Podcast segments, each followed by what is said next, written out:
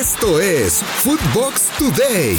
México consiguió su segundo triunfo de forma consecutiva en el octagonal. A pesar de las diferentes ausencias que tiene la selección mexicana, incluida la de Gerardo Martino, el cuadro azteca derrotó 1 a 0 a Costa Rica en el Estadio Nacional de San José para sumar su segundo triunfo consecutivo en la misma cantidad de partidos que se han disputado en el octagonal de CONCACAF. ¿Qué pasó en Brasil durante el juego contra Argentina? El partido de eliminatoria entre Brasil y Argentina se tuvo que suspender cuando apenas había 5 minutos en el reloj, luego de que agentes de sanidad entraron al campo a interrumpir el juego para detener a los futbolistas argentinos que juegan en la Premier League. Emiliano Martínez, Emiliano Buendía, Giovanni Lochelso y Cristian Romero quienes juegan en la Liga de Inglaterra llegaron a Sao Paulo, pero al haber estado la semana pasada en Inglaterra debían pasar una cuarentena obligatoria y al no cumplirla, las autoridades decidieron interrumpir el juego para sacarlos en pleno partido. El encuentro se tuvo que suspender y tanto la Conmebol como la FIFA deberán determinar en los siguientes días qué sucederá con este juego y cuáles serán las medidas. Incluso Brasil podría ser sancionado con no poder jugar más en su país lo que resta de la eliminatoria sudamericana por este bochornoso suceso. Lo mejor de fútbol. André Marín y el ruso Brailovsky analizan el paso de la selección mexicana en la eliminatoria de CONCACAF en Footbox Club. ¿México es el menos malo de la CONCACAF? no sea malo, no, México, México es, un, es un buen equipo, eh, es una buena selección. Hay que seguir tomando en cuenta cosas sumamente importantes. Cuando te faltan, y yo siempre he dicho que no tiene para hacer dos selecciones de primerísimo nivel, jugadores de la capacidad de, de Jiménez, y te agrego ahí al Chucky Lozano, un tipo sumamente que ya lo ha demostrado no solamente acá y, en Europa también, eh, se hace difícil.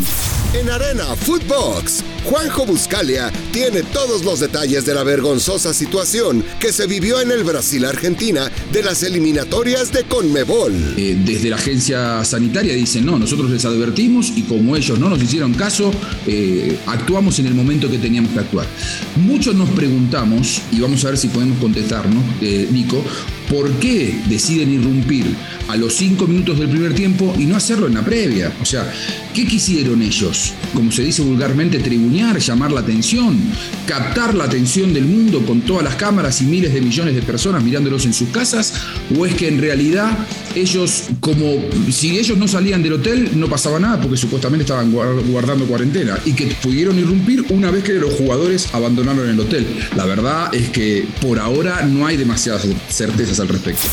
Estados Unidos sigue sin ganar en la eliminatoria para el Mundial. La gran generación de futbolistas que tiene la selección de Estados Unidos sigue sin poder sacar un triunfo en el inicio de la eliminatoria. Primero, empataron con El Salvador en el Cuscatlán y ahora, jugando como local, igualaron ante Canadá. Si bien apenas son dos los partidos que se han jugado del octagonal, Team USA se encuentra fuera de los primeros cuatro lugares que dan posibilidad de estar en la Copa del Mundo y ahora se meterán el miércoles a San Pedro Sula para enfrentar a un muy complicado equipo de Honduras. Lo mejor de fútbol. Rafa Márquez Lugo amplía cómo está al momento la eliminatoria europea rumbo a Qatar 2022 en Eurofootbox. Una fecha FIFA, Walter, en donde hubo bastante movimiento de, selecciones. Vamos a arrancar con lo que sucede precisamente en las eliminatorias en, Europa. Pues una España que no había podido, viene, venía de una derrota frente a Suecia. Tiene un partido, digamos, a modo frente a Jorge, le mete cuatro goles por cero. Italia, ¿no? Que, llama la atención porque había tenido, a pesar de que del invicto, ¿no? Ya de 36 partidos sin conocer la derrota, pues liga dos empates que no le deben de dejar buen sabor a la selección italiana, ¿no? Porque ahora empata de visita con Suiza, Walter.